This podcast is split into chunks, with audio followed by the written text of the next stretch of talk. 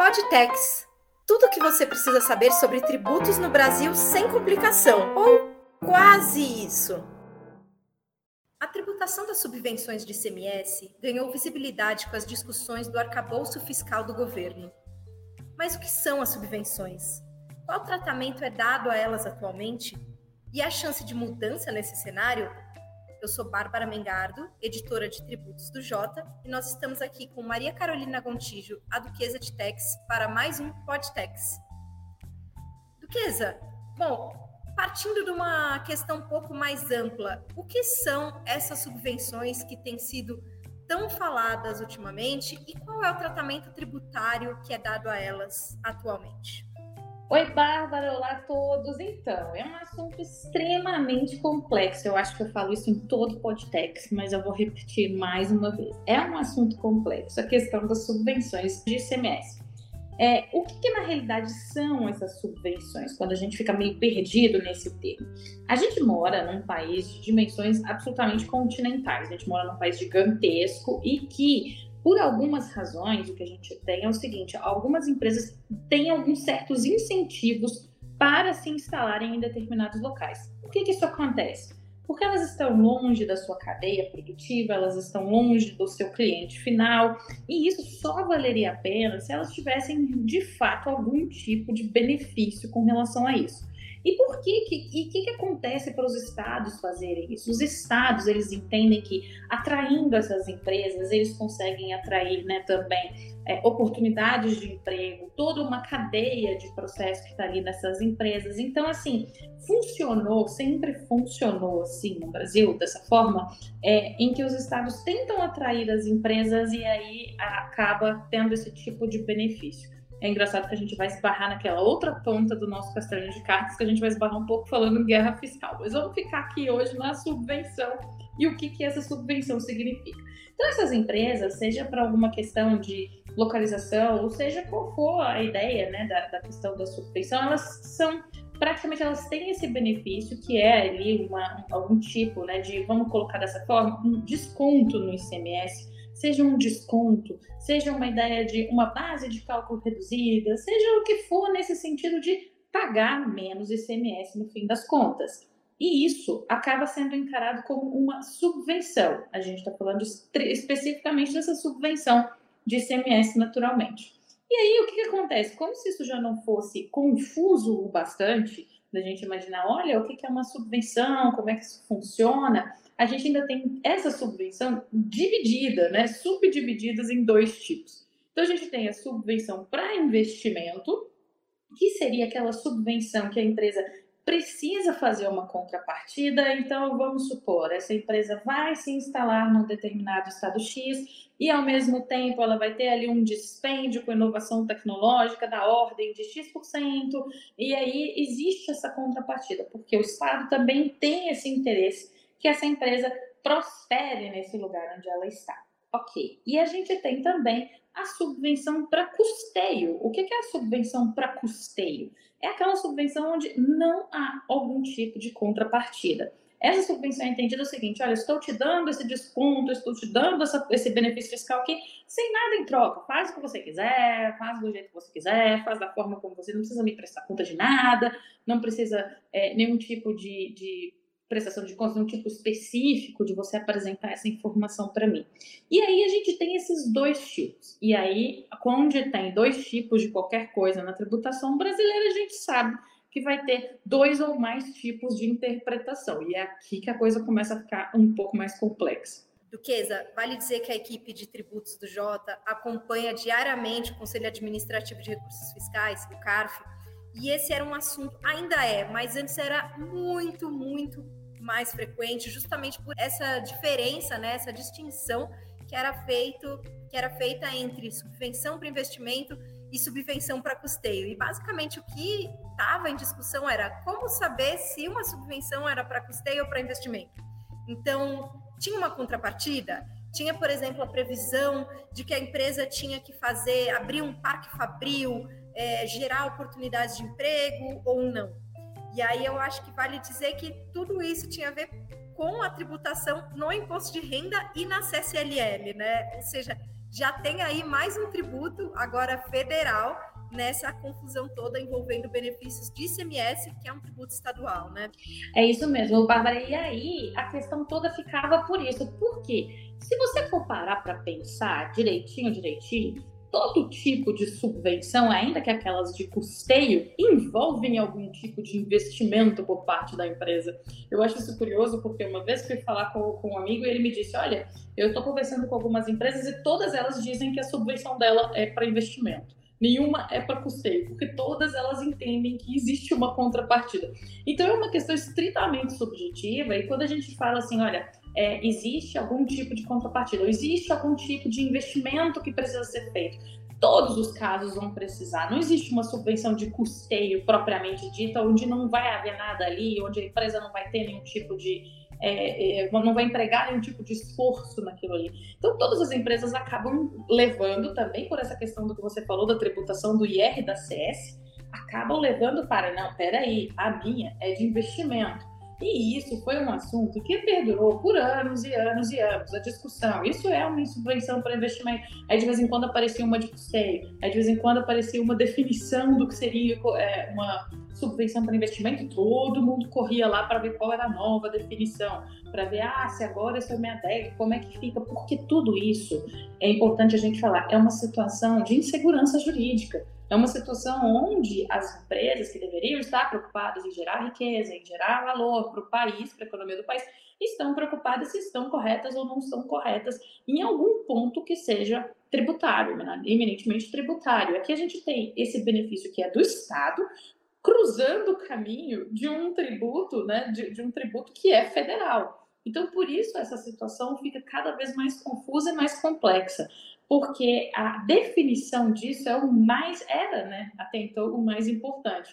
E a gente pensou que esse assunto estava resolvido ali a, a, com a Lei Complementar 160 de 2017, mas não estava. Porque no Brasil é assim, a gente pensa que está resolvido, mas não está. Carol, você podia então contar um pouco sobre o que, que é a Lei Complementar 160 de 2017? Porque ela é uma norma que impacta muito quando a gente está falando de subvenções de CMS, principalmente em relação a como vai ser feita a, a incidência de imposto de renda e de CSLL em cima dessa, dessas subvenções, né? Porque até então o que se entendia, né, era que incidia quando era a dita subvenção para custeio e não para investimento. Mas aí como é que isso ficou com a Lei Complementar 160? A Lei Complementar 160, Bárbara, ela veio com essa ideia de tentar por fim a essa guerra fiscal e tentar pôr um pouco mais de organização nessa confusão que a gente tinha de benefícios pelos estados. Se a gente, se como a gente começou esse podcast falando que estamos em um país de dimensões continentais,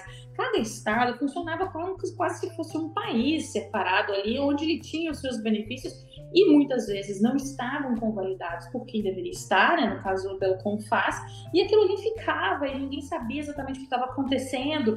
Então, essa lei complementar número 160, ela tentou por fim a esse tipo de problema, tentou deixar um pouco mais claro tudo isso, tanto a convalidação desses benefícios, como é que eles iam funcionar, como é que a gente ia tentar fazer essa transição para essa paz fiscal. Se a gente estava numa guerra fiscal, ela veio com essa missão de paz. E uma das coisas que ela alterou foi justamente a Lei 12973, que era uma lei que vem, que é uma lei que está praticamente colocando quais são as regras que a gente tem que observar também para imposto de renda e contribuição social.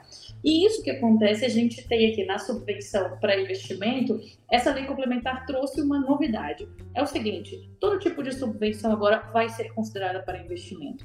Isso colocou fim em um problema que a gente ficava discutindo. É subvenção para custeio, é para investimento, mas ao mesmo tempo colocou todas no mesmo balde e isso acabou impactando também o que poderia ser a arrecadação do governo federal. Porque ao considerar todas como de investimento, nenhuma delas estaria sujeita à tributação pelo IRPJ e CSLL é aí, é, no, é, é, aqui que começa a novela que a gente está vendo agora no arcabouço fiscal, tentando ser, voltar atrás. É aqui onde o ministro disse várias vezes que foi uma porta que foi aberta, que deixaram isso daqui, essa possibilidade de, de utilizar de um benefício excessivo na interpretação dele. Então, isso daqui é aqui que começa toda essa novela que a gente está vendo em discussão hoje, em 2023. A gente vai tratar isso um pouquinho mais para frente, mas essa discussão de voltar a tributar as subvenções para custeio, aparentemente é um dos braços do chamado arcabouço fiscal do governo. Aliás, a pauta tributária está quente não só no executivo, como também no Congresso, onde tem várias MPs tributárias. Uma delas, bastante relevante, principalmente para empresas é, que trabalham com exportação, exportação, que têm subsidiárias fora do Brasil, né, multinacionais, é a MP do preço de transferência. E foi para trazer um pouquinho de luz para esse assunto do preço de transferência que a gente conversou com o Edson Costa, que é o sócio líder da área de transfer pricing da KPMG, a empresa que está patrocinando esse nosso episódio. Foi um bate-papo muito legal.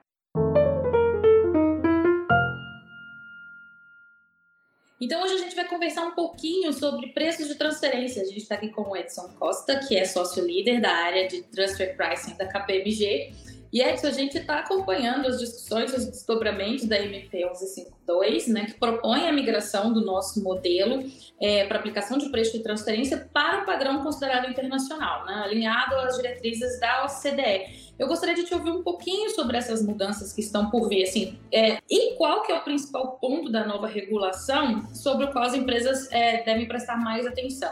Bom, excelente pergunta, Maria Carolina. E um ponto importante para a gente mencionar é que as regras atuais de preços de transferência elas têm muito foco na justificativa de preços praticados nas operações. O ponto é que a nova regra ou esse modelo global de preços de transferência ele foca muito mais na cadeia de valor atrelada àquela operação intercompany e é o resultado obtido ou gerado através daquela, daquela operação intercompany. Então é um conceito muito mais abrangente, complexo, com um background muito mais econômico do que, do que o, o preço em si. É que o debate no Congresso atualmente caminha para definir 2024 mesmo como o ano obrigatório para as empresas implementarem essas mudanças e o ano de 2023 como opcional. Qual que é a sua recomendação? A pergunta de milhões. Implementar já em 2023 ou em 2024, quando for obrigatório? Certo. Nós temos alguns aspectos a serem avaliados com relação à adoção antecipada. O primeiro deles diz respeito aos ajustes de preço de transferência, que são as adições às bases do imposto de renda e da contribuição social. Ou seja, se a gente está falando de uma empresa que de maneira recorrente reconhece ajustes de preço de transferência, pode ser interessante para essa empresa avaliar a adoção antecipada das novas regras com foco ali em reduzir esse ajuste ou eliminar o ajuste. Um outro aspecto interessante diz respeito às, às subsidiárias de multinacionais norte-americanas, que a gente tem uma regra fiscal vigente nos Estados Unidos que limita ali o reconhecimento de créditos tributários quando a, a, outra parte envolvida não segue o princípio arm's length. Então é importante que as empresas se antecipem, não aguardem até 2024 para tomar alguma ação, porque essas mudanças podem trazer impactos na própria operação. Então empresas que muitas vezes estão com prejuízo podem ter dificuldade para justificar prejuízo e várias outras situações. Então é interessante que se antecipe para se preparar para as novas regras que cheiram com tudo aí em 2024 provavelmente. Pessoal, esse foi o Edson Costa, que é o sócio líder da área de transfer pricing na KPMG, que ajudou a gente aqui a entender. A gente continua de olho na tramitação da SMP e qualquer novidade a gente traz aqui também para vocês no Podtex. Voltando para a questão das subvenções, vale citar que o STJ, Superior Tribunal de Justiça, tem um julgamento justamente sobre esse tema, agora marcado para o dia 26 de abril. E a discussão lá é justamente sobre a tributação pelo imposto de renda e pela CSLL de benefícios de ICMS, como redução de alíquota, diferimento, que é você mandar para frente no tempo o pagamento do ICMS, ou mesmo isenção. Carol, será que você poderia falar um pouquinho também sobre esse recurso repetitivo do STJ, inclusive falando o que significa esse termo, recurso repetitivo? É engraçado que quando a gente coloca, né, uma questão, por exemplo, recurso repetitivo, as pessoas às vezes ficam preocupadas, ah, o que será que isso significa? Bom, o que isso vai significar que isso vai ser decidido dessa forma a partir de então. E o que está em jogo aqui na discussão é, do STJ, que talvez seja o mais importante, e é por isso que talvez o Ministério da Fazenda esteja tão preocupado com esse julgamento a ponto de pensar em editar uma medida, uma eventual medida é, tributando a questão das subvenções somente depois desse julgamento. Por quê? A gente está falando da possibilidade da União reduzir um, um tipo de benefício que foi concedido por um Estado. Não deixaria de ser ali uma ingerência, né? Eu estou entrando numa área que é de um outro ente. E isso é bastante polêmico, é bastante é, é, complexo da gente discutir até que ponto um benefício por dado por um Estado não precisa sofrer uma tributação por parte da União, ou até que ponto essa tributação da União significa uma é, redução, né, um, uma diminuição do espaço do Estado de poder prover das suas, da sua tributação da forma como ele entender melhor. Então, não deixa de ser uma forma da União estar entrando num assunto de um Estado